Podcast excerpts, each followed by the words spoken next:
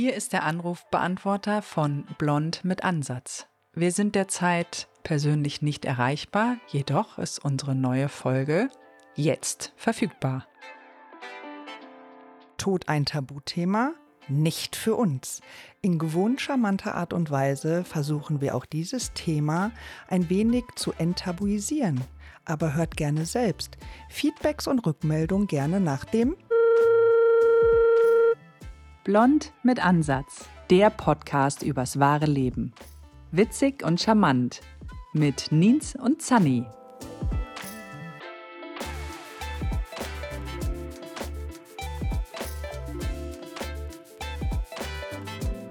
Moin, Servus, guten Tag und, das letzte euch schon wieder vergessen, weil es ist vorbei.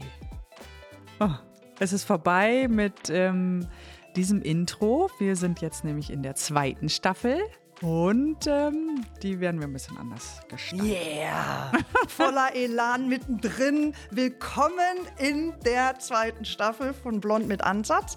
Es hat sich ja ein bisschen was verändert. Das werdet ihr natürlich rausfinden. Vielleicht geben wir auch das eine oder andere schon preis, was sich alles verändert hat. Mit dem Intro haben wir jetzt mal angefangen. Und nachdem wir jetzt heute unsere erste Folge haben der zweiten Staffel, haben wir gesagt, wir wollen jetzt nicht hier weiter an der Oberfläche rumwabern, sondern wir steigen jetzt mal wieder mit einem knallharten Thema ein, nämlich mit der Unsterblichkeit. Und ich gehe noch einen Gang zurück, Madame. Wir haben ja in unserer ersten Staffel mit dem Thema Heimat angefangen mhm. und ich will euch abholen, liebe Zuhörenden. Wir sind in Sannys Heimat gerade. Yeah, welcome to Valley.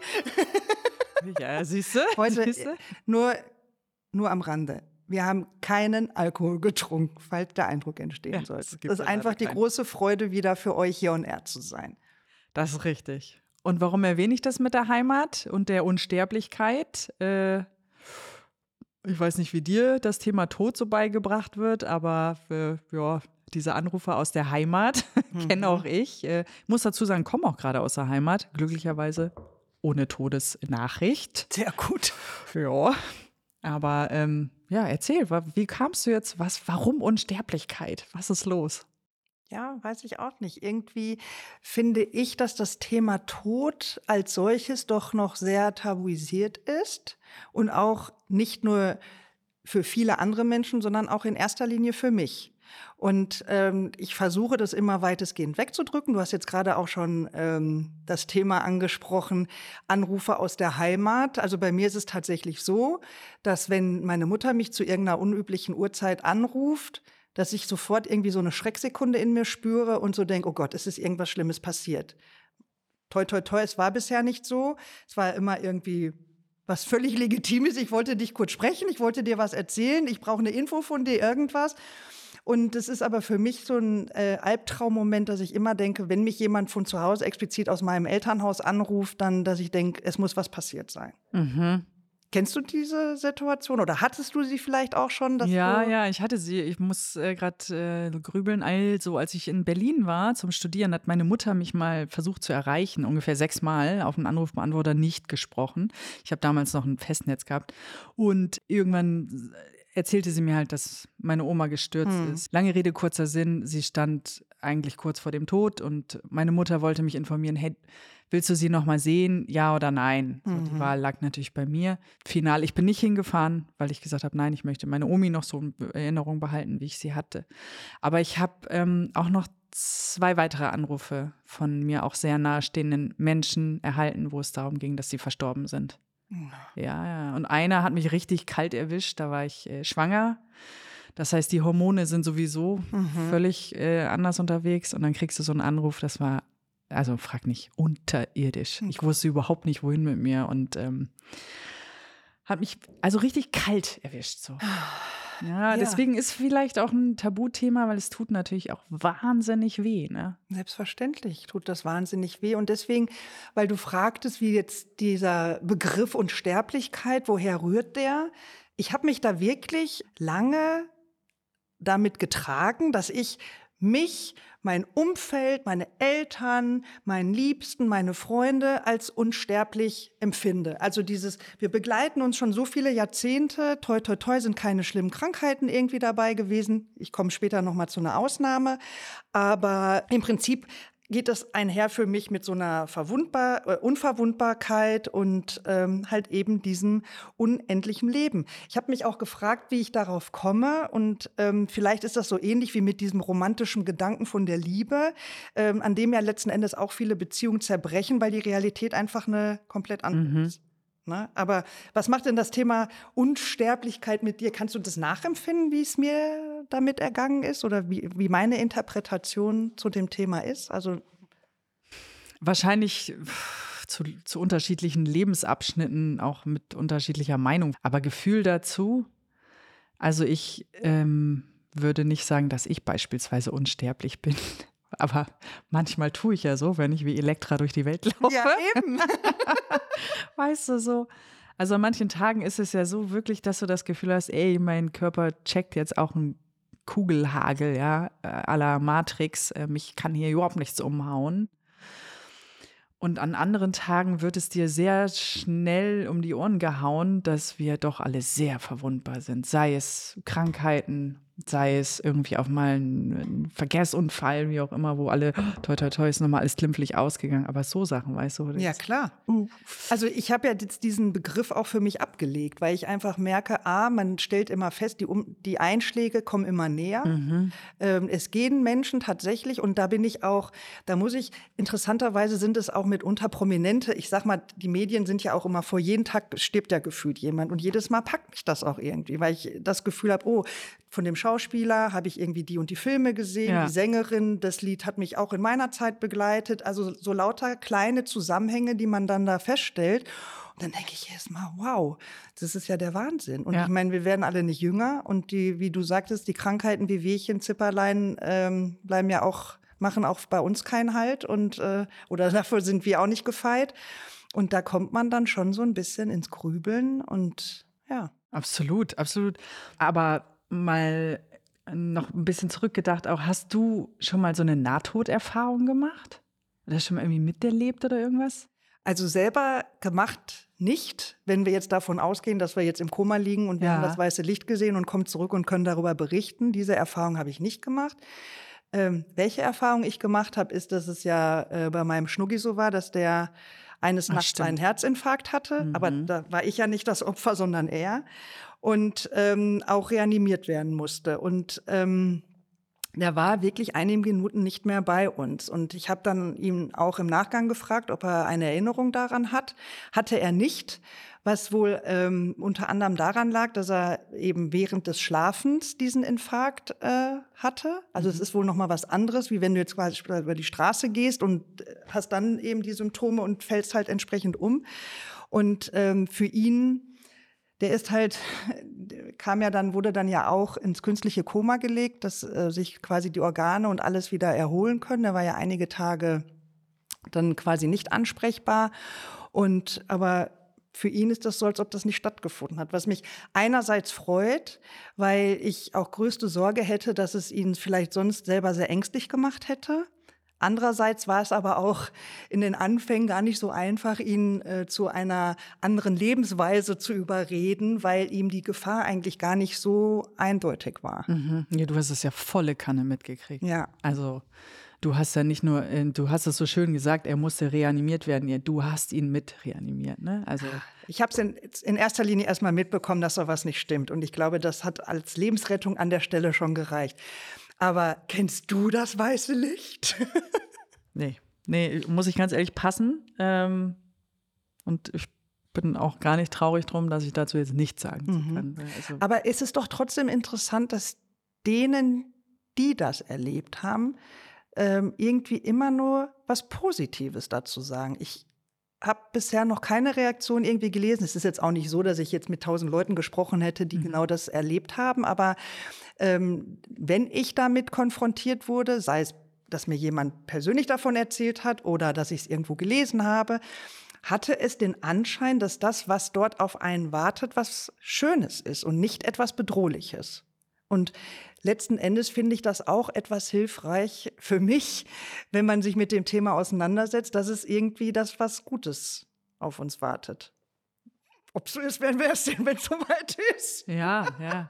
Ich glaube, das ist auch das, was so ein bisschen äh, natürlich uns alle neugierig macht, weil, weil es mhm. keiner wirklich, ich sage jetzt mal, wissenschaftlich fundiert belegen kann oder irgendwie so. Ne? Mhm, mhm. ähm, vielleicht würden dann manche Menschen auch lieber sterben oder hätten keine Angst vor dem Tod. Ich weiß es nicht. Da ist ja auch jeder anders gestrickt, aber damit, glaube ich, fällt schon mal die Ansicht von Himmel und Hölle ein bisschen anders aus, oder? Also ich weiß nicht, ob du glaubst du an Himmel und Hölle? Also habe ich, hab ich mich qualifiziert in meinem Leben, äh, den einen oder an, die eine oder andere Tür öffnen zu dürfen? Wie schätzt du das ein? Hm. Also ich glaube, dass, wie soll ich das jetzt sagen? Wenn wir jetzt versuchen wollten, Himmel und Hölle ähm, erklären zu wollen, ist es doch eigentlich wahnsinnig schwierig, weil wir sind doch schon zugemüllt mit unterschiedlichen Visualisierungen, wie der Himmel aussehen könnte, wie die Hölle aussehen könnte. Also ich sag mal, Himmel ist immer irgendwie blumig, weiß, eventuell noch der Mann mit dem langen Bart, den man dann im Allgemeinen Gott nennt, die Englein, die da fliegen und kreisen irgendwie und ist alles so frisch und leicht und und dann kommt das Bild der Hölle, das ist dann schwarz, dunkel, heiß, Teufel. Lava, ja. äh, Sodom und Gomorra irgendwie. Und das ist ja eigentlich, finde ich, bei dem, was uns alles schon vorgegeben wurde, ist ja ganz schwierig, sich ein eigenes Bild zu machen. Oder weicht deine Sicht der Dinge da jetzt komplett ab? Nee, es ist schon sehr vorgeprägt, da hast du recht. Aber ich bin tatsächlich wirklich wenig religiös. Mhm. Und ähm, ich glaube, mir war relativ früh klar, dass du eben nicht ähm, zum einen äh, oder auf der einen Seite das Paradies hast und auf der anderen Seite ein Ort, äh, wo man Qualen durchleben muss. Mhm. Also da mhm. habe ich mir schon recht früh gedacht, was ist denn das von Humbug? Ja? Mhm. Und mein Elternhaus hat mich auch dahingehend nicht geprägt, sondern eher, äh, ja, weiß ich nicht, sei Freigeist, hab halt deine Vorstellungen mhm. und ähm, lass dir nicht was einreden was äh, irgendwie. Also ich würde jetzt allerdings sagen, also es sei denn, hast du jetzt ein konkretes anderes Bild, was dem komplett widerspricht? Nee, also mein Bild ist ganz klar so, wenn ich gehe, gehe ich dahin, wo meine Seele hin möchte. Punkt. Auch gut. Also Siehst du, ich hätte dann gerne noch Einfluss darauf, wo meine Seele hin möchte. Ich würde sagen, unter der Woche bleiben wir blumig, weiß und und am Wochenende gehen wir halt dahin, wo es ein bisschen dunkler ist, oder? Dann sehen wir uns dann ja irgendwo. Wenn du mich dann fragst, wieso bist du, bist du eigentlich immer hier unten im Dunkeln? Sag ich auch, finde ich ganz gut, ja. Nee, Aber glaubst du denn irgendwie, dass es ein Leben nach dem Tod geben könnte? Ich weiß nicht, ob man es Leben nennen darf, aber ich denke, dass was da ist nach dem Tod. Ich glaube nicht, dass ich in meiner physischen und psychischen Art und Weise eins zu eins auf die andere Weise geschoben werde, weißt mhm. du, oder übergehe, wie auch ja. immer.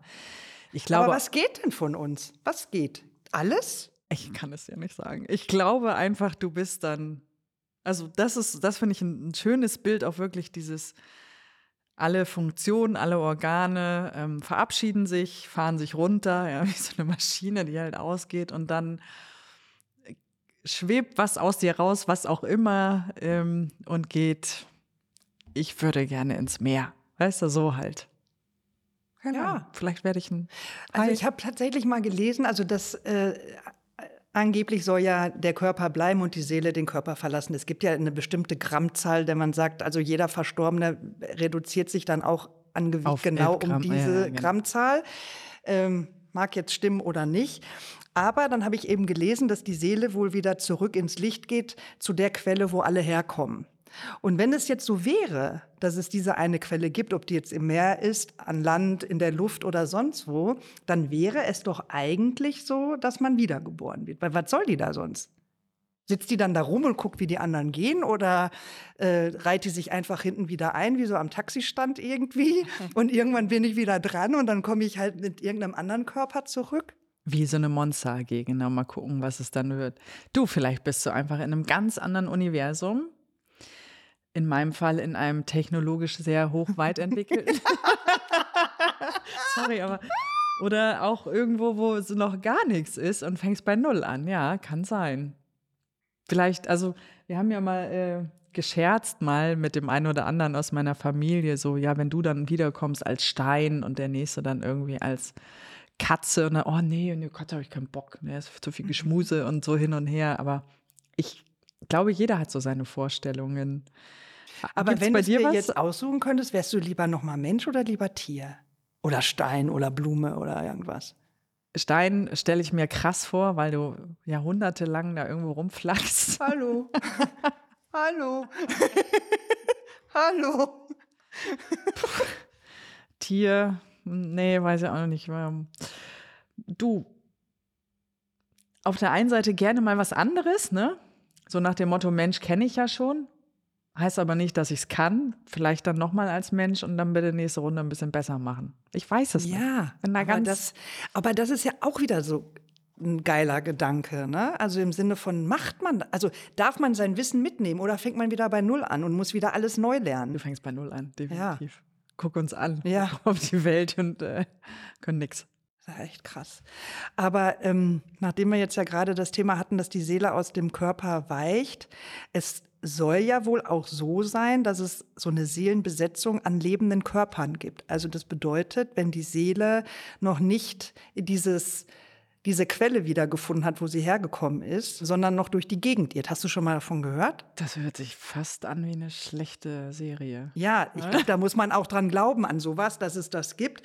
Aber ich habe das, hab das wirklich ähm, schon gehört und auch, dass man da mit entsprechenden Therapien äh, das Seelchen da auch wieder los wird. Also ähm, im Prinzip ist es wohl dann wirklich so, also wie gesagt, es gibt einen Verstorbenen. Meistens ist es wohl dann auch bei denen, die Suizid begehen also nicht eines natürlichen Todes sterben. Ah. Ähm, dass die dann eben noch so ein bisschen durch ähm, die Gegend irren, um es mal so zu haben, um sich dann einen Lebenden zu haften. So, und, und das wiederum raubt aber dann dem Lebenden echte Energie. Ja, also das, das, das, muss ein echter Fresser sein. Also wie gesagt, man kann dran glauben oder es lassen. Und, und dann braucht man eben ähm, entweder der erste Step ist wohl, dass man Klassiko versucht, ähm, die Seele zu bitten zu gehen. Also, dass man versucht, Kontakt mit ihr aufzunehmen, ja, schleicht dich. Und wenn das nichts nützt, gibt es wohl auch gewisse Institutionen, die dann sogenanntes Clearing ähm, vornehmen oder durchführen und ähm, dir da auch helfen können. Interessant fände ich natürlich dann nur, ist denn dann die Seele, kriegt die dann auch gleich den Weg in die richtige Richtung oder haftet die sich an den nächsten? Aber das werden wir wahrscheinlich auch nicht rausfinden. Nee, das sind ja alles so Sachen, die, äh, da musst du erstmal durchs Tor gehen, was danach kommt. Aber ist das was, was du komplett ablehnst oder würdest du sagen, kann ich mir vorstellen? Ah, bedingt. Ich bin jetzt auch nicht so die spirituelle Maus irgendwie, aber es ist so dieses, weißt du, irgendwas ist da, aber was genau dazu bräuchte ich wahrscheinlich tatsächlich mal ein Gespräch mit Vielleicht machen wir Gläserrücken mal. Ich wollte sagen, mit einer Seele oder so. Ja. Na. Wie ist bei dir? Was denkst du? Ja, ich glaube irgendwie schon so ein bisschen an solche Sachen. Also ich war auch letztens bei der einer Aurachirurgie. Ich bin jetzt auch nicht, wie hast du es gerade gesagt, welche Maus du bist? Spirituell. Also doch spirituell bin ich, aber nicht fanatisch. Also jetzt im Sinne, dass das nur für mich die einzige Wahrheit ist. Ähm, mhm. aber ich glaube schon an so eine Ganzheitlichkeit. Und ich glaube, wenn man jetzt, also diese Aurachirurgie wurde tatsächlich mit medizinischen äh, Instrumenten durchgeführt. Ähm, aber ich finde, so die klassische Schulmedizin als auch eben solche Therapieformen können tatsächlich etwas bewirken. Und es war beispielsweise so, dass ich Probleme in meiner Schulter hatte und dann wurde das über verschiedene Techniken erstmal eruiert. Welche Themen könnten das sein, die diesen Schmerz auslösen? Und dann wurde an meinem Körper, an meiner Aura, an der Stelle dann mit dem entsprechenden Skalpell und dies und das wurde da rumhantiert, also ohne mich zu verletzen. Und dieser Fremdkörper, der in meiner Aura an der Stelle sitzt, wurde quasi entfernt. Es gab noch andere Mittel, äh, wie man diese Stelle erreichen konnte. Das führt jetzt aber zu weit. Ähm, aber es war wahnsinnig spannend und ich bin beschwerdefrei. Das ist ja das Entscheidende. Ja, absolut. Und, und auch diese, dieser, dieser Background, dass das auch äh, über diesen Suizid, ich meine, warum begibt man Suizid, wenn man wahnsinnig verzweifelt ist und irgendwie die Erlösung für sich sucht? Und Anscheinend ist aber diese Verzweiflung auch wirklich etwas, was den Weg ins Licht oder wo auch immer hin einfach blockiert. Schon. Da, ey, dann denkst du dir, jetzt habe ich es geschafft, ja. Ja. Dann klebst du da noch irgendwo dran. Ich weiß nicht, ob es immer so ist, aber es gibt ja auch nur die These. Also Aber was ich noch sagen wollte mit der äh, Therapieform, die du jetzt mal Ja. ausprobiert hast, und muss man auch mal einfach anerkennen, und das machen ja auch viele nicht, äh, dann heißt es immer das Hokuspokus, Globuli, bäh. Mhm. Ich finde einfach, das muss auch jeder für sich selber unbedingt. rausfinden, ja. Und wenn ich daran glaube und sage, das hat mir gut getan, dann ist das so. Das heißt natürlich noch lange nicht, dass das für dich dann gilt oder für Karl-Heinz, wen auch immer so. Ja, da kommen wir wieder auf ungefragte Ratschläge. ja, einfach äh, mal ausprobieren und machen. Ja. Aber ist jetzt unsere Zeit zu gehen vorgegeben oder ist das Blödsinn? Ja, bedingt ist es, glaube ich, schon vorgegeben. Ne? Ich glaube, die Zeit, wie alt ein Mensch werden kann oder Jahre in Altersjahren, liegt bei 130. Danach ist einfach. Schaffen aber auch noch nicht so viele. ne? Nee, nee, weiß auch gar nicht, ob das. Ich Ja, glaube, es gibt genug, die sagen, nee, du reicht mir. Gut, unsere Medizin ist ja sehr weit fortgeschritten. Mhm. Ähm, und auch vielleicht das Bewusstsein dafür, dass einfach nur rumschimmeln und fettig essen Aber mir fällt gerade so ein schönes Bild ein, weil du hattest ja gerade einen Tee getrunken und dazu wurde dir eine ähm, Tee-Ziehzeituhr dazugestellt. Eine Sanduhr. Eine Sanduhr. Aber es war ja eben nicht nur eine Sanduhr, sondern du hattest Drei. Es waren drei mit unterschiedlichen Zeiten, Ja. wie lange dein Tee ziehen kann. Ab drei, fünf oder sieben Minuten, keine Ahnung, wie das aufgegliedert war.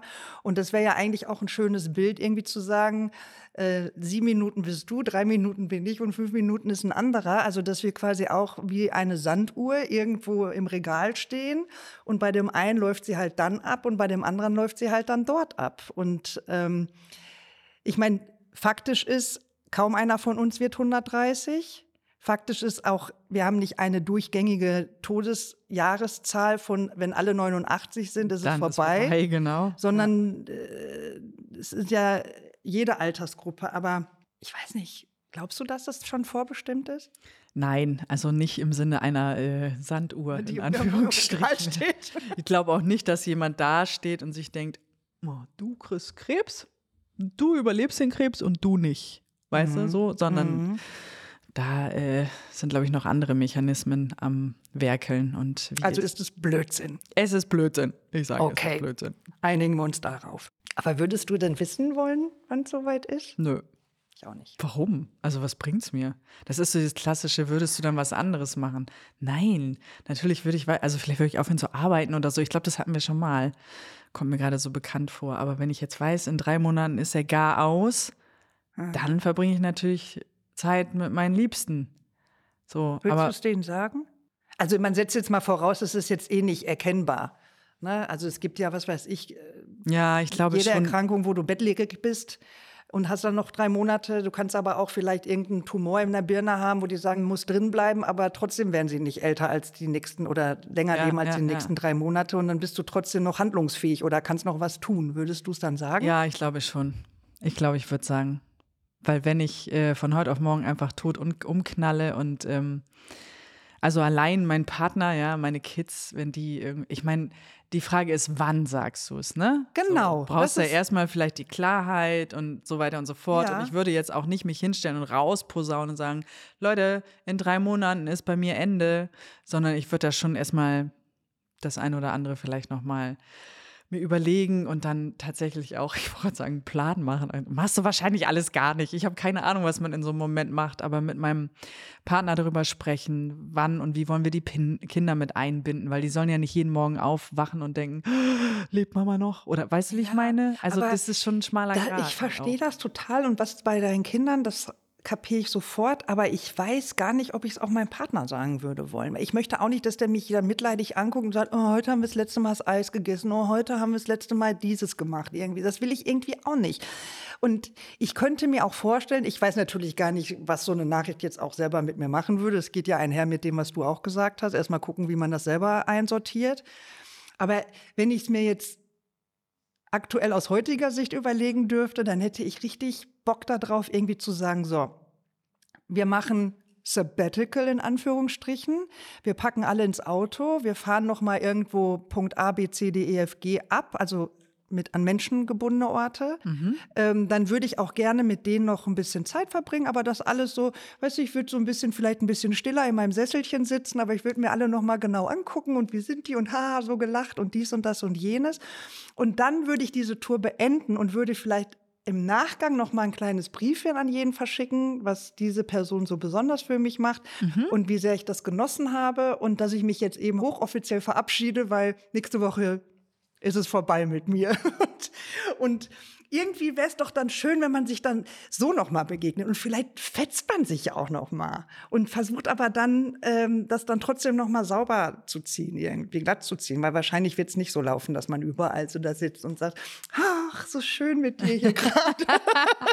Jetzt räum halt endlich den Geschirrspüler aus. Ja, aber ich weiß es nicht. Ich, äh, nee, es ist aber auch eine schwierige Phase, äh, äh, schwierige Frage und die finale Antwort auch darauf habe ich nicht, wie bei vielen Themen, die rund um Unsterblichkeit und Tod äh, mit einhergehen. Also es ist schwierig. Ich finde deine Idee schön. Auf der anderen Seite, und ich kann auch die Gedanken verstehen, dass du sagst, hey, ich will ja nicht, dass ich bemitleidend angeschaut werde und dementsprechend mit mir auch umgegangen wird. Mhm. Deswegen kann ich das auch verstehen, wenn jemand eine Diagnose bekommt, die aber noch nicht klar ist, ja, dass erst dann darüber gesprochen wird oder dass man erst sagt, hey, mhm. das und das ist mir passiert und so und so ist es gelaufen, jetzt nur, dass du Bescheid weißt und abgeholt wirst. So. Auf der anderen Seite finde ich es gut, wenn jemand noch mit einbezogen ist, damit diese Person A nicht alleine durch die vielleicht auch äh, ja, sich medizinisches Wording, äh, durch mhm. das medizinische Wording kämpfen muss und ähm, ja, einfach nicht alleine ist. So. Mhm. Man muss natürlich wohl überlegt sein, wen nimmst du da mit. Ja. Aber gibt es auch eine schöne Serie, ne? Hattest du mir erzählt, das letzte Wort mit Anke Engelke, oder? Mhm. Ich habe die noch nicht gesehen. Worum geht's da? Also, die. Äh, worum geht's da? Also, es geht darum, dass Anke Engelke verheiratet ist so fängt auch die Serie an, ähm, dass sie seinen runden Geburtstag feiern und beide haben auch Bock aufeinander und die Gäste sind jetzt weg und sie sagt, ich gehe schon mal vor, d -d -d, legt sich ins Bett und er kommt und kommt und kommt und kommt nicht. Und dann denkt sie, jetzt gucke ich noch mal, was da los ist. Und dann sitzt er immer noch auf seinem Stuhl, nur diesmal mit dem Kopf auf der Tischplatte und ist quasi an einem Aneurysma verstorben. Ah. So. Und ähm, Sie findet heraus, dass er ein Doppelleben geführt hat und nicht ehrlich zu ihr war. Ich glaube, es ist schon eine Weile her. Es ging jetzt nicht darum, dass dieser Mensch eine Beziehung zu einer anderen Frau hatte, sondern dass irgendwie das ganze Geld verloren wurde und er sie da gar nicht mit eingeweiht hatte und äh, ist da irgendwie, hat sich so ein Atelier angemietet, hat da irgendwie angefangen, so Bilder zu malen und hat sie aber jetzt quasi mit nichts zurückgelassen, was sie einfach definitiv nicht wusste. Und ähm, dann geht es eben um zweierlei Sachen. Zum einen muss sie jetzt Händerin Geld verdienen, um irgendwie äh, ihr Leben weiter äh, fristen zu können und äh, fängt in einem Bestattungsunternehmen an und dort als Traurednerin. Trauerrednerin, so. Okay. So, was aber auch ganz interessant gemacht ist, also auch wenn Anke Engelke da die Hauptrolle spielt, ist es jetzt nicht irgendwie eine reine Komödie. Es hat ähm, gewisse humoristische ähm, Situationen, aber es hat auch ganz viel Tiefe. Und ähm, entscheidend ist ja eigentlich auch, dass sie quasi mit ihrem Mann da immer wieder ins Gericht geht, der ihr in ihren Fantasien erscheint, weil sie wahnsinnig sauer auf ihn ist. Ähm, und wie dann auch da dieser Konflikt noch ausgetragen wird, obwohl sie ja lebt und er bereits verstorben ist. Und kann das wirklich sehr ans Herz legen, weil es äh, zum einen nochmal dieses Tabuthema Tod nochmal etwas aufmacht einem etwas näher bringt. Ich fand auch ehrlicherweise die Vorstellung, dass es für mich noch irgendwo diesen Geist gibt. Mir wäre lieber, wir hätten eine schöne Zeit miteinander, als dass ich da mit ihm noch irgendwie was auskacheln müsste, weil er mich vorher verarscht hat. Ähm, aber irgendwie finde ich diese Idee schon auch ganz charmant. Also du meinst, ähm, du kannst dir schon vorstellen, dass beispielsweise dein Partner auch weiterhin oder dass du weiterhin mit ihm im Gespräch bist, auch wenn er bereits verstorben ist. Ja, aber ja. ich würde mir auch wünschen, dass ich ihn auch noch sehen kann.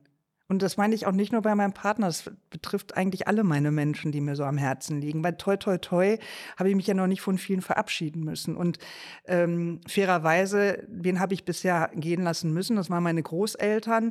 Die zeigen mir schon definitiv, dass sie nicht wieder zu mir kommen und sich mit mir an den Tisch setzen, um mit mir ein Schwätzchen zu halten. Trotzdem habe ich aber irgendwie das Gefühl, dass wir noch irgendeine kleine Verbindung zueinander haben. Und wenn es einfach nur eine Energie ist, die man irgendwie vielleicht spürt. Weiß nicht, du hast ja auch schon Menschen gehen lassen müssen. Wie, Ja, wie ist es denn, wie bist du denen denn nah? Also ah, das waren alles nahestehende Familienmitglieder. Bis auf meine Oma waren die anderen beiden Tode ad hoc, ja, Mhm. ziemlich plötzlich, wobei bei dem einen ähm, auch mm, eine Hirnblutung vorangegangen ist, die ich aber für bereits äh, erledigt erachtet hatte, wollte ich gerade sagen. Also es gab Mhm. Einschränkungen, ja, aber Mhm. ich habe nicht gedacht, dass dann äh, der Tod so schnell folgen kann, Mhm. was aber letztendlich an der Lungenembolie lag. Also, naja. Auch was anderes. Ja, gut, mit dem Blut hängt ja schon auch alles zusammen, aber ich weiß gar nicht, ich muss da gerade so drüber lachen, weil ähm, ich, ich habe schon das Gefühl, dass ich sie sehe, aber jetzt nicht, sie sitzen nicht mit mir am Mhm. Tisch und essen und sagen, mhm. Gib mal Butter rüber oder so. Ja, so jetzt nicht, aber sie sind schon da und ich habe sie auch überhaupt nicht vergessen. Mhm. Aber vielleicht auch, ich hole sie mir immer dann, wenn ich sie, ich wollte gerade sagen, brauche. Mhm. Also das heißt, jetzt warst du ja auch mal kurz wieder zu Hause. Ist es dort zu spüren oder schafft, gelingt dir das auch in München beispielsweise? Das gelingt mir eigentlich überall. Ich, äh, Haderst du auch mal mit denen? Sagst du, Arschloch, was hast du da mit mir gemacht? Ich bin stinkend sauer auf dich. Oder ist das dann wirklich so, dass du sagst, ich bin gerade in Situation X und es wäre toll, wenn du mir einen Rat geben könntest? Ist es eher das? Komm, wir trinken jetzt erstmal ein Schlückchen. Dann komme ich mal rum und drück dich. Prost. So, äh, kann ich das überall oder nur in der Heimat, war die Frage, ne? Das kann ich überall. Mhm. Das mache ich auch überall. Also, ich kann mich jetzt nicht explizit daran erinnern, dass ich gerade irgendwie ähm, auf Ibiza am Strand äh, an meinen Onkel gedacht habe oder so. Also, so, so krass kriege ich es nur nicht Mhm. Auf dem Schirm, aber ähm, vielleicht zu Hause vermehrt, weil mich da auch vermehrt, äh, weil ich Gegenstände habe oder Bilder oder so. Genau. Die Erinnerung ist dann schon viel präsenter. Aber ne? eigentlich, äh, ja, bin ich da ortsunabhängig. Weißt du? Ja, aber ich finde äh, finde es jetzt sehr interessant dahingehend auch. Das eine ist ja, dass man gewisse Erinnerungen miteinander teilt, dass man sagt, ja, die Situation hatten wir zusammen, der Gegenstand, den haben wir zusammen ausgesucht oder irgendwas. Ich hatte dich jetzt nur vorhin so verstanden, dass es ja auch Situationen gibt, wo du quasi die Hilfe brauchst oder die Unterstützung dir wünscht. Habe ich das richtig verstanden? Gehst du dann ins Gespräch, dass du sagst, scheiße, ich bin gerade in der Situation, was soll ich machen? Und wartest auf die Eingebung oder ähm, äh, ist das jetzt schon zu weit? Nee, nee, so weit habe ich jetzt tatsächlich nicht gedacht. Da habe ich mich vielleicht falsch ausgedrückt. Oder überlegst du dir, was würde die Person X jetzt vielleicht an meiner Stelle tun? Nee, die Hilfe und die Unterstützung, ich kann dir mal ein Beispiel geben. Der Mann meiner Mutter ist verstorben und äh, der hat natürlich ein paar Sachen vorher immer gemanagt, ne? So, ich sage jetzt mal einfach Holz machen oder sowas, ja. Und das äh, fällt jetzt natürlich weg. Also nicht, dass meine Mutter das nicht kann, aber ähm, sie war jetzt gerade ein bisschen gehandicapt und man hat so richtig gemerkt, dieser Prozess des Holzmachens, ja, das ist ja, also für mich auch ein tolles Learning. ich weiß jetzt, ich bin auch in der Lage, mit der Axt umzugehen. so einigermaßen zumindest, genau. Das sind jetzt alles so Sachen, wo ich mir denke, oh Mann, ey, da muss Mama sich jetzt eigentlich alleine drum kümmern, beziehungsweise ist natürlich auf die Hilfe von anderen noch angewiesen. Und vorher lief das irgendwie so. Weißt du, das meine ich. Das betrifft mich primär gar nicht. Aber dann doch irgendwie, weil ich möchte ja schon auch, dass sie es warm hat. Mhm. Weißt du, das sind so Kleinigkeiten irgendwie. Wo, wo er halt, ich glaube, das kennt jeder, wenn der ähm, Ehepartner der ähm, Mutter oder des Vaters verstorben ist, dann sind da einfach Sachen, da muss auf mal was abgedeckt werden, äh, wo man sich erstmal reinfuchsen muss, formuliere ich es mal so. Ja, und ich meine, das ist ja eigentlich ein ganz schöner Übergang, weil also es scheint oder faktisch ist ja, wenn jemand von uns geht, bleibt auf einmal eine Lücke zurück. Be bedingte Dinge kann man schließen, so wie du jetzt sagst, okay, wenn er sich in dem konkreten Fall jetzt um das Feuer oder um das Holz gekümmert hat, das schafft jetzt schon auch, dass es jemand anderes erledigt. Oder wenn sich jemand um die Papiere gekümmert hat oder irgendwas, das wird jetzt auch von irgendjemand anderes äh, übernommen. Aber dass da konkret jemand ist, der genau diese Stelle einnimmt, diese Person, das ist unmöglich. Ne? Never, glaube ich auch so. Also glaube ich auch tatsächlich zu Lebzeiten. Ne? Wir hatten es, glaube ich, schon mal. Natürlich, wenn ich mich trenne von einem Partner, dann habe ich dann vielleicht irgendwann wieder eine Mhm. neue Partnerschaft. Aber selbst die ist komplett anders. Wobei, ich meine, die vorherige hinterlässt hoffentlich im besten Fall keine Lücke. Ne? Mhm. Aber also, ich weiß gar nicht, wie man das nennen soll, wenn es ist auf einer ganz anderen Ebene oder keine Ahnung. Also vielleicht kann man das ja mit so einem Bild machen, dass wenn man sich partnerschaftlich trennt, dann ist eine Wunde da, da bleibt hin vielleicht eine Narbe. Wenn jemand endgültig geht durch Versterben, kann das einfach nicht zuwachsen. Vielleicht kann man das so Ja, interpretieren. ja, Wunde finde ich ein bisschen hart, weil Wunde bedeutet, es schmerzt und tut weh. Und ähm, ich glaube schon, dass auch wenn jemand stirbt, Finger ab. dann ganz eindeutig, ja. Da hast du nur noch Phantomschmerz irgendwann. Aber ähm, dann soll ja auch die Zeit diese Wunde in Anführungsstrichen heilen, ja. Weil wenn ich jetzt jeden Tag wirklich äh, unter größten Anstrengungen irgendwie nur das Nötigste schaffe, weil ich die ganze Zeit trauere, Hm. Das wäre eine Katastrophe. Also das, ich sag das jetzt mal so ganz doof, wenn mir jemand gestorben ist, geht dein Leben ja trotzdem weiter. Hm. Also im besten Fall. Du musst dir natürlich die Zeit geben. Es gibt ja nicht jetzt irgendwie, okay, du darfst jetzt zwei Wochen Hardcore trauern und danach musst du wieder funktionieren, um Mhm. Himmels Willen. Ähm, ich glaube, Aber die, die Person. Erwartungshaltung ist dennoch oft gegeben, ne? Dass wenn man als Nicht-Betroffener jemanden, mit dem man vielleicht zusammenarbeitet oder vielleicht auch lebt oder so, dass man da schon auch schnell in, in so ein Fahrwasser geht und komm, jetzt ist aber jetzt mal lang Jetzt krieg genug dich mal ein. irgendwie, ne? Ja. ja. das merkst du auch bei Trennungen, ne? Also, wenn Menschen sich trennen und eine Person leidet einfach sehr, sehr lange noch darunter und die andere ist schon in der nächsten, übernächsten sonst was Beziehung so. Ja, das stimmt schon. Erwartungshaltung wieder, ne? Ja, Wie schnell muss man wieder funktionieren? Aber ich glaube schon, dass, dass äh, eine Lücke hinterlassen wird. Und ähm, das ist auch völlig okay. Also, ja. Wie, wie siehst du es? Würdest du sagen, wenn jemand oder ich meine, das ist jetzt eine schwierige Vorstellung auch im Sinne von, wer ist der Nächste, wenn wir nach Schema F, sprich der Reihenfolge gehen, dann sind es bei uns ja unsere Eltern. Mhm. Äh, Ich gehe davon aus, das wird bei dir auch eine Lücke hinterlassen. Ja, total. Und äh, das ist ja, war ja auch quasi so meine Eingangsansprache äh, zu dem Thema unsterblich. Das ist ja für mich eigentlich gar nicht jetzt nach vorstellbar, nachvollziehbar. Ich kann mir das überhaupt nicht vorstellen. Ich weiß überhaupt nicht, wie mein Leben aussehen könnte, wenn meine Mutter oder mein Vater nicht mehr da sind. Also das ist, ähm, fehlt mir jede Vorstellungskraft. Ist vielleicht total naiv, weil ich ja auch weiß, dass auch sie gehen müssen. Ähm, auch da in dem Freundeskreis sehe ich ja auch, dass da es auch jetzt irgendwie immer schneller geht. Und das macht auch was mit meinen Eltern, das muss man ja auch ganz klar sagen. Ähm, aber es ist für mich ein absoluter Horror. Ich, ich versuche mich, das habe ich auch ja schon mal, ich glaube, in unserer Loslassen-Folge gesagt, ich versuche mich an denen zu orientieren, die entsprechendes schon erlebt haben und von denen oder bei denen ich Gott sei Dank beobachten darf, dass, so wie du es auch gerade gesagt hast, das Leben muss weitergehen. Und die haben auch trotzdem noch ein schönes Leben. Ja, also äh, es gibt trotzdem noch eine gute Lebensqualität. Es braucht seine Zeit, seine Dauer, es zu überwinden. Und das, wovor ich auch große Angst habe, ist, weil ich das auch erlebe und auch schon an anderen beobachtet habe. Ich glaube, wenn diese Hiobsbotschaft dich erreicht, jemand ist gegangen, kommst du ganz schnell erstmal in diesen Funktionsmodus.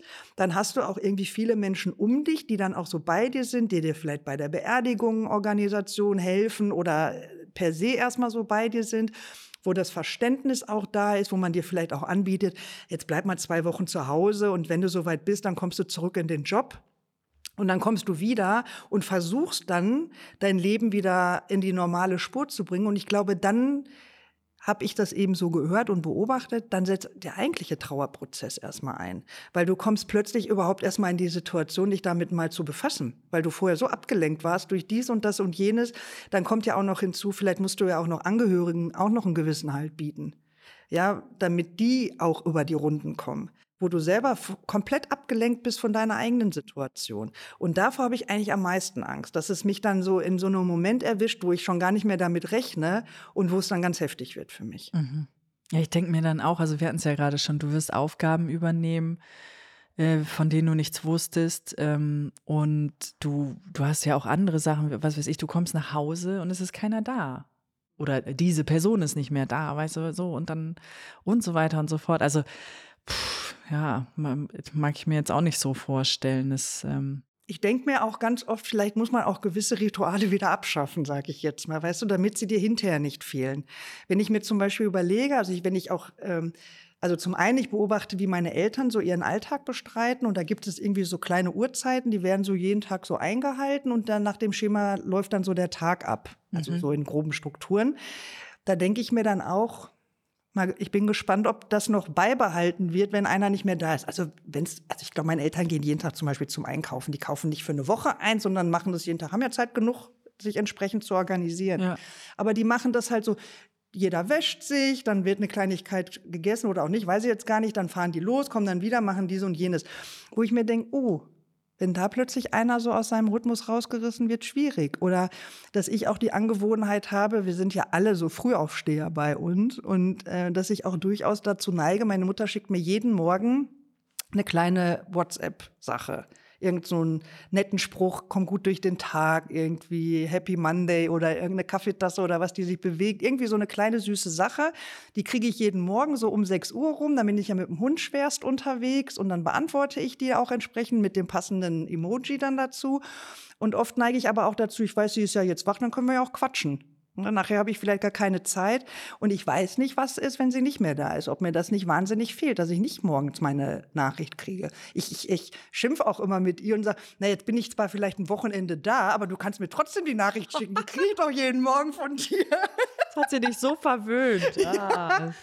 Weißt du, also, was ist dann, wenn das wegfällt? Ich ja, wenn du Gewohnheiten hast, klar. Ja. Kurze Geschichte von mir bevor ich nach München gezogen bin, habe ich ja noch äh, auch tatsächlich in Bremen gewohnt und dann habe ich ähm, so an meine unterschiedlichen Familienmitglieder, nicht alle um Himmels Willen, aber die, ähm, wo ich denke, das sollte ich geklärt haben, die habe ich gefragt, was ist, wenn euch was passiert? Was muss ich wissen? Weil ich bin dann 800 Kilometer weit weg und ähm, bin dann nicht in einer halben Stunde mit dem Auto da oder so. Ne? Wie können wir das äh, managen? Und da kamen ganz klare Ansagen. Also wirklich von, weiß ich doch nicht, was dann ist. Ja, ihr werdet das schon richtig machen. Also die Ans das war für mich die klare Ansage oder Aussage, ich will mich damit nicht beschäftigen. Ne? So. Oh, interessant. Mhm. Die nächste war, wir haben schon alles bezahlt. Auch das Grab ist für die nächsten, was weiß ich, 50 Jahre schon bezahlt. Wo ich mir dachte, wow, das war Best Case für mich. Ja, das war nur, liegt da unten irgendwo im Ordner. Äh, alles klar. Bis hin zu, du kannst mich da hinten einfach aufs Feld kurz anzünden und dann passt das schon. ja, okay. Aber welche Variante wird es jetzt? Nee, nee, es sind, Entschuldigung, es sind unterschiedliche Menschen. Ach so. Also diese, ah, okay. diese Antworten habe ich von den mhm. unterschiedlichen Menschen bekommen. Cool. Also da bin ich meinen Eltern sehr dankbar. Die haben auch alles durchorganisiert. Da ist, da wird schon, das Foto steht schon, äh, die, die, die Einladungsliste. Ich meine, da werden jetzt der sukzessive wird immer einer wieder runtergestrichen, äh, von mhm. dem der es dann wohl nicht mehr schafft. Mhm. Ähm, aber die haben alles sich überlegt, durchdacht und und und. Was ich toll finde, also das lässt mir auch dann Zeit, mich meiner Trauer vielleicht eher hinzugeben, sage ich jetzt mal, als wenn du dich jetzt auch um den ganzen Mist noch kümmern musst.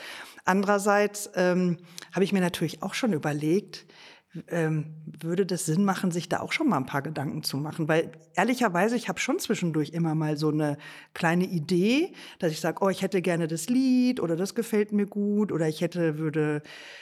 Für dich oder für deine Eltern? Für mich. Für dich. Mhm. Dann komme ich davon wieder ab, dass ich sage, naja, 52 muss jetzt noch nicht sein, aber eigentlich ist es auch unfair für die, die man selber zurücklässt. Man kann es ja auch immer wieder aktualisieren oder überarbeiten, aber es wäre eigentlich gar nicht so doof, wenn man da mal mit anfängt. Weil ich meine, unsterblich, haben wir festgestellt, sind wir nicht. Äh, es muss ja auch nicht immer eine lange Krankheit dem Ganzen vorangehen. Auch wir fahren lange Strecken auf der Autobahn. Auch da kann es relativ schnell vorbei sein. Ähm, also wäre gar nicht so doof, sich da vielleicht doch mal mit auseinanderzusetzen. Und vielleicht muss man es ja auch gar nicht so dramatisch tragisch sehen, sondern das auch mal wirklich zu versuchen, das irgendwie als kleines Eventchen zu machen, zu sagen, ey, wer bin ich? Bin ich eher die intro- oder extrovertierte Maus? Feiere ich lieber oder lasse ich's? Und wenn man sich das als Rahmenbedingung ja vielleicht auch schon mal äh, vornimmt, kann man das doch ein bisschen mitsteuern. Und es muss nicht immer alles in der Tragik, im Drama oder äh, wie auch immer enden. Ja, das ist bei mir in der Familie eh nicht. Da hat eh keiner Bock drauf, auf Tragik und so. Ja, das ist, äh, Also es ist eher so ein bisschen, ich will jetzt nicht sagen, hey Party, ne, sondern dem äh, Verstorbenen ähm, fröhlich gedenken, bitte bunt und mit Freude. Ähm, ich stelle mir meinen Tod ehrlicherweise so vor, dass ich mit meinem Mann irgendwann einfach ein bisschen tattrig schon so in irgendeinem Urlaub, wenn du merkst, okay, der dein Gegenüber ist, da geht eigentlich nichts mehr. Ich bin aber noch so fit und kann den Cocktail mixen. Dann mixe ich uns einen schönen Drink, dann gehen wir auf eine schöne Luftmatratze, so eine Doppelluftmatratze, schiebe ich uns ins Meer. Okay, ich muss sehr weit ins Meer schieben, damit ich wieder zurückkomme. Und dann schlafen wir ein. Ne? Ach Gott. Dann nehmen wir den Drink und habe ich auch mit ihm so ausgemacht, also mit meinem Mann. Das sehr romantisch. dann Ende Gelände und dann hast du das ganze Bla dahinter nicht mehr. Dann ist halt ja, sind vermisst. Jetzt meine ich, jetzt habe ich es gesagt, dann wissen halt alle, wo wir sind irgendwo. Ja, aber irgendwie eine ganz süße Idee, muss ich sagen. Wir haben, es kommt mir gerade, ich glaube, in einem unserer ersten Urlaube sind Reinhard und ich morgens immer unsere Runden im Pool schwimmen gegangen. So, und wir haben immer gesagt, ich weiß jetzt nicht mehr, ob wir es zeitlich limitiert haben oder gesagt haben, wir müssen 40 Bahnen schwimmen oder irgendwas, weiß ich nicht mehr. Auf jeden Fall haben wir gesagt, es ist ein bisschen fad, wenn wir jetzt hier nur so doof nebeneinander her schwimmen. Und ich habe ihn immer aufgefordert, ähm, oder ich musste ihm immer irgendein Stichwort geben, eine Überschrift, und er hat dann eine Geschichte draus gemacht und hat mir die dann, während wir geschwommen sind, immer so eine Geschichte erzählt. Und unter anderem habe ich ihm dann mal äh, die Überschrift gegeben, Dein letzter Tag. Und das war so eine schöne Geschichte. Und jetzt kommt eigentlich das das ist wieder so eine typische Sunny-Scheiße, weil wir sind ja jetzt auch schon ein paar Jährchen zusammen. Die Geschichte hat mich wahnsinnig berührt, dass ich die im Nachgang aufgeschrieben habe. So. Und ich wollte die auch immer präsent haben, dass es sie gibt in meinem Leben. Was ich aber nicht wollte, ich wollte jetzt nicht alle Welt daran teilhaben lassen, weil ich fand, es war, hatte schon eine gewisse Intimität. Jetzt nicht, dass wir jetzt noch mal mit über 80 da schwerst übereinander hergefallen wären, was da zur Sprache kam, sondern da waren schon so ganz viel Emotionen und Gedanken mit dabei. Und dann habe ich diesen Text, ich glaube in Finnisch, über irgendein so ähm, Übersetzungsding auf Finnisch übersetzt, habe mir das dann in DIN A3 ausgedruckt und ganz toll eingerahmt und dann hing das ähm, damals in unserer ersten gemeinsamen Wohnung, die wir dann hatten. Und das war für mich immer so mein Ding. Damals wusste ich noch, was drin stand. Ich glaube, ich muss jetzt einfach mal, es hängt auch aktuell nicht in unserer jetzigen Wohnung, weil wir leider gar keinen Platz dafür haben. Ich glaube, ich muss jetzt aber noch mal in den Keller und das Ding hochholen und wieder zurück übersetzen, weil ich jetzt gar nicht selber mehr die Einzelheiten kenne. Ja, ja, ein Glück, Glück gibt es Texterkennungsprogramme. Ähm, ja. ja, aber das ist doch auch nett, ja. ja. Schön. War echt schön. Ja. Ach so, Geschichten, ja, toll, toll. ähm, hast du was, wo du sagst, so würde ich gerne bei der Nachwelt, bei meiner Familie, bei meinen Freunden in Erinnerung bleiben? Mhm. Erst habe ich so gedacht, oh Gott, das ist kann man, darf man sowas überhaupt sagen? Und ist das nicht vermessen, wenn man irgendwie sagt, ja, es wäre so geil, wenn mich irgendwie alle irgendwie so geil fanden irgendwie und so. Und dann habe ich mir irgendwie so gedacht. Aber was ich wirklich toll fände, wäre, wenn jeder, der mich kennt, sich mit einem Lächeln an mich erinnert. Oh, komm, ey, das steht Moment. bei mir auch. Moment. Ja, bei mir hat es aber zwei Aspekte. Ja. Das eine ist natürlich die, die mich mögen, sollen lächeln. Und die, die mich nicht mögen, sollen lächeln und denken, endlich ist sie weg. Endlich. Sehr gut. Hm. Das okay. würde ich mir wünschen. Ich gut. Ja. Äh, ich habe dazu mir die Gedanken äh, gemacht äh, im Sinne von, dass ja jeder Mensch mit mir so eine Geschichte hat und ich habe ja auch ganz unterschiedliche Rollen, ja. Also da, wo ich Schwester bin, bin ich nicht Mutter und so weiter und so fort. Und ich mich auch freuen würde, wenn jeder einfach ein Lächeln auf den Lippen hat. Von mir aus vielleicht auch mal aufstampft oder den Kopf schüttelt und sagt, Mann, ey, ja, da warst du aber auch wieder echt unterwegs. Meine Fresse, du. Aber einfach so einen Moment hat, ja, oder vielleicht auch mehrere, wo, ähm, ja, wo man einfach ich sage, ich nenne es jetzt mal zufrieden. Zufrieden kann man schon machen. Also wir sind ja, wir sterben ja nicht jetzt. Nee, das äh, habe ich auch noch gleich was zu, ja. warum wir jetzt noch nicht stehen. Ja. Äh, ja, einfach, also bei mir steht wirklich mit einem Lächeln O-Ton ja, auf meinem. Bitte. Ne? So. Genau. Und zwar äh, den Moment, den wir miteinander hatten. Sei es äh, unser ganzes Leben oder sei es ein Projekt oder was weiß ich. Aber es ist einfach auch eine wahnsinnig schöne Idee. Aber dennoch damit einhergehend habe ich mir ähm, auch irgendwann mal die Frage gestellt, ob ich Angst vorm Sterben habe. Oder Und? Angst davor, tot zu sein. Und da bin ich irgendwie auf eine ganz interessante ähm, oder ich fand meine Antwort, die ich mir selber gegeben habe, sehr interessant, denn ich würde sagen, dass ich jetzt quasi in meiner ersten Lebenshälfte immer eher den, äh, die These vertreten habe, ich habe Angst vorm Sterben. Also, dass ich dahin sieche, dass es was Langwieriges ist, dass es schmerzvoll ist und dass der Tod eigentlich irgendwas ist, was ich nicht ähm, kontrollieren kann und das wird schon laufen irgendwie so. Komischerweise habe ich jetzt irgendwie das Verhältnis umgedreht. Also jetzt äh, sage ich, okay, ich komme dann auch um, das, um den Prozess ja nicht drumherum. Wenn es so sein soll, dass ich da äh, unter Schmerzen oder wie auch immer leide, dann ist es so. Aber aus heutiger Sicht hätte ich richtig Angst vorm Tod. Und nicht vor, vor dem, was da ist, sondern wenn es jetzt käme, würde ich für mich entscheiden, es ist zu früh. Ich will jetzt mhm. noch nicht gehen. Jetzt nicht. Und das ist meine Angst. Dass ich sage, ja, wie wir es ja vorhin auch schon hatten. Einschläge rücken näher, man rutscht auch in der Skala immer weiter nach oben. Und das ist jetzt gerade was, wo ich sage, äh, äh, bin ich noch nicht. Witzig. Pass auf, ich habe mir ein Zitat aufgeschrieben, aber zurück zum Leben, weil wir haben ja sehr viel über den Tod oder um ja, das drumherum bitte. jetzt irgendwie gesprochen. Und ich habe auch gedacht, was ist denn, was ist denn, wenn jetzt und oh mein Gott? Und natürlich kann alles passieren. Klar, ich, ich bin kein Gott, ich kann das nicht hervorsehen, äh, hervorsagen. Aber eins ist klar, ich bin hier noch nicht fertig. Bitte. Und das ist genau wieder. das. Oder weißt du, also das ist so, wo ich mir gedacht habe, naja, nee, also. Aber wie schön, dann haben wir noch einen gemeinsamen Weg. Wenn wir uns das vornehmen, dann, wird das auch so. Ich wollte gerade sagen, das können wir wohl mal vorher sagen. Aber weißt du, was mich auch interessieren würde, sind wirklich Menschen, die, die in irgendeine Rolle oder in irgendeinen Beruf der mit dem Tod zu tun hat, reingehen. Das ist für mich schon, das ist kein Job, das ist für mich ein Beruf. Also ich habe ja schon mal gesagt, ich glaube, alles, alle ähm, Berufe, die mit Menschen zu tun haben oder Arbeiten, die mit Menschen zu tun haben, ist auch egal, ob das jetzt Hebamme ist, um auch mal auf was Schönes, ne? ich hole Leben auf die Welt, äh, genauso wie ich begleite Menschen in den Tod, ähm, Hospiz leisten und so. Äh, das ist für mich ein Beruf und kein Job.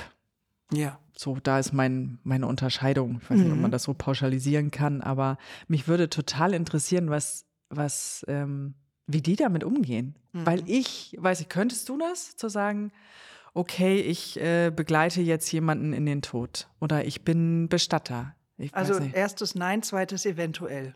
Und beides müsste ich mir ehrlicherweise ansehen. Also mhm. diese, ich bin halt jemand, die sich wahnsinnig schnell mit Menschen verbindet die schnell eine Beziehung zu einer Person aufbauen kann und auch ähm, einfach wahnsinnig schnell emotional verhaftet ist. Und wenn ich weiß, dass jemanden, den ich jetzt begleite, beispielsweise im Hospiz, das kann ja eine Woche sein, das kann drei Monate sein, keine Ahnung, ab wann man jetzt tatsächlich in ein Hospiz einzieht und wie lange man maximal davon ausgehen kann, dass die Person dann tatsächlich noch lebt.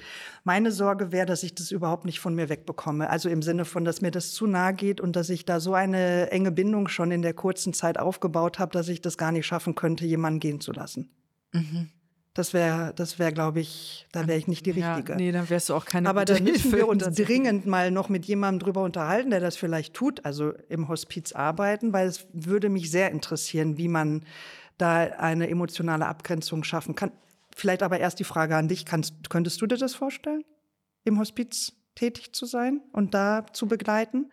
Nee, nee, kann ich nicht. Also, also sage ich jetzt mal, ich habe es auch noch nie gemacht, mhm. aber ähm, da Uff, nee, ich glaube, da, also alles, was rund um Tod, äh, ich glaube, da wäre der einzige, aber ich weiß nicht, ob das schon wieder eher ein Job ist, äh, was ich mir für mich vorstellen könnte, wirklich die Pathologie, mit Ausnahme von Kindern. Also kein Kind auf meinem Tisch.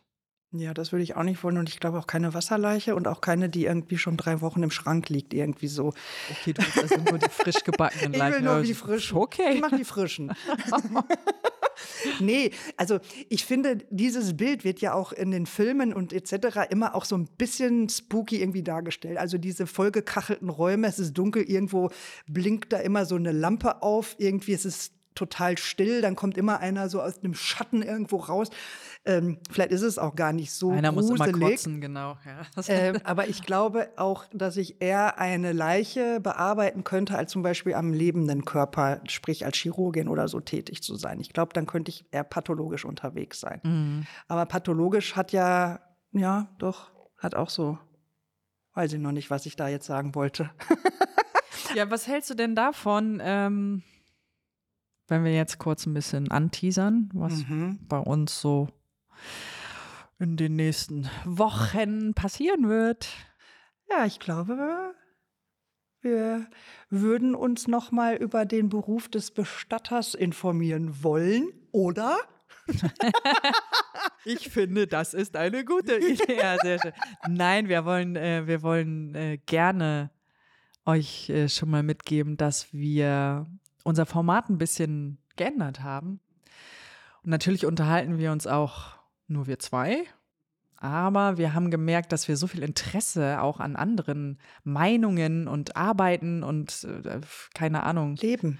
Ja, Leben an anderen Menschen haben, weil das, irgendwie das hatten wir ja schon äh, immer klar, aber mit den Leuten auch zu sprechen und wir wollen ähm, euch das zugänglich machen. Also bleibt gespannt ja, und wir werden auf jeden Fall ein paar tolle Gäste mitbringen. auf jeden Fall. So, und jetzt kann man natürlich schon mal sagen, dass wir jetzt mit unserer Einstiegsfolge schon so einen harten Tobak geliefert haben. Zumindest war es für uns in der Vorbereitung gar nicht so leicht und dennoch hoffen wir, dass wir das mit unserer leichten Art, dass wir dieses heiße Eisen dennoch ganz gut besprechen konnten. Und wir hatten ja heute wieder viele Emotionen mit an Bord, von traurig bis schöne Erinnerungen, lächelnd, lachend haben wir uns mit diesen schweren Fragen doch auseinandergesetzt. Und demnach wäre es natürlich spannend zu wissen, was denn diese Folge mit euch gemacht hat. Knabbert ihr an dem Thema? Ist es das Thema, irgendwann müssen wir alle gehen? Ist das zu weit weg für euch? Oder ist es euch egal? Ist es unumweichlich? Also es wäre schon schön, wenn ihr uns eure Gedanken hierzu mitteilen könntet. Idealerweise über unsere E-Mail-Adresse blond.mitansatz.de. Genau, was jetzt noch neu ist, übrigens, wer es noch nicht mitbekommen hat, wir haben jetzt einen eigenen Insta-Account, der da lautet blond mit Ansatz. Das heißt, wir freuen uns, wenn, wir, wenn ihr uns liked über unseren Insta-Account oder unsere Folgen eben äh, auf den entsprechenden Podcast-Formaten ähm, bewertet. Das wäre toll. Empfehlt uns einfach gerne weiter. Genau. An der Stelle auch nochmal herzlichen Dank ähm, für den technischen Support natürlich auch an Zimt und Pfeffer Studios. Vielen Dank. Und nun gönnen wir uns vielleicht einen Drink, wir zwei, Ich oder? glaube, jetzt gönnen wir uns einen Drink. Aber ich möchte mich nochmal sehr, sehr, sehr bedanken, dass wir uns diesem Thema mal gewidmet haben. Und ich weiß, dass es an der einen oder anderen Stelle für dich etwas schwerer war, als es für mich ist und irgendwann auch wird. Ähm, aber es war wieder sehr, sehr schön, nach langer Zeit sich mit dir wieder auszutauschen. Und es würde mich wahnsinnig freuen, wenn es unseren, unserer, unserer kleinen Community auch so ergeht. Ja, mich hat es auch gefreut und ja, man darf ja ruhig auch mal ein bisschen weinen, oder? So ist es. Genau. Tränen lügen nicht. Also Ui, in, diesem, Sinne. Tschüss, ihr Lieben, und äh, bis ganz bald. Cheerio. Cheerio. Tschüss.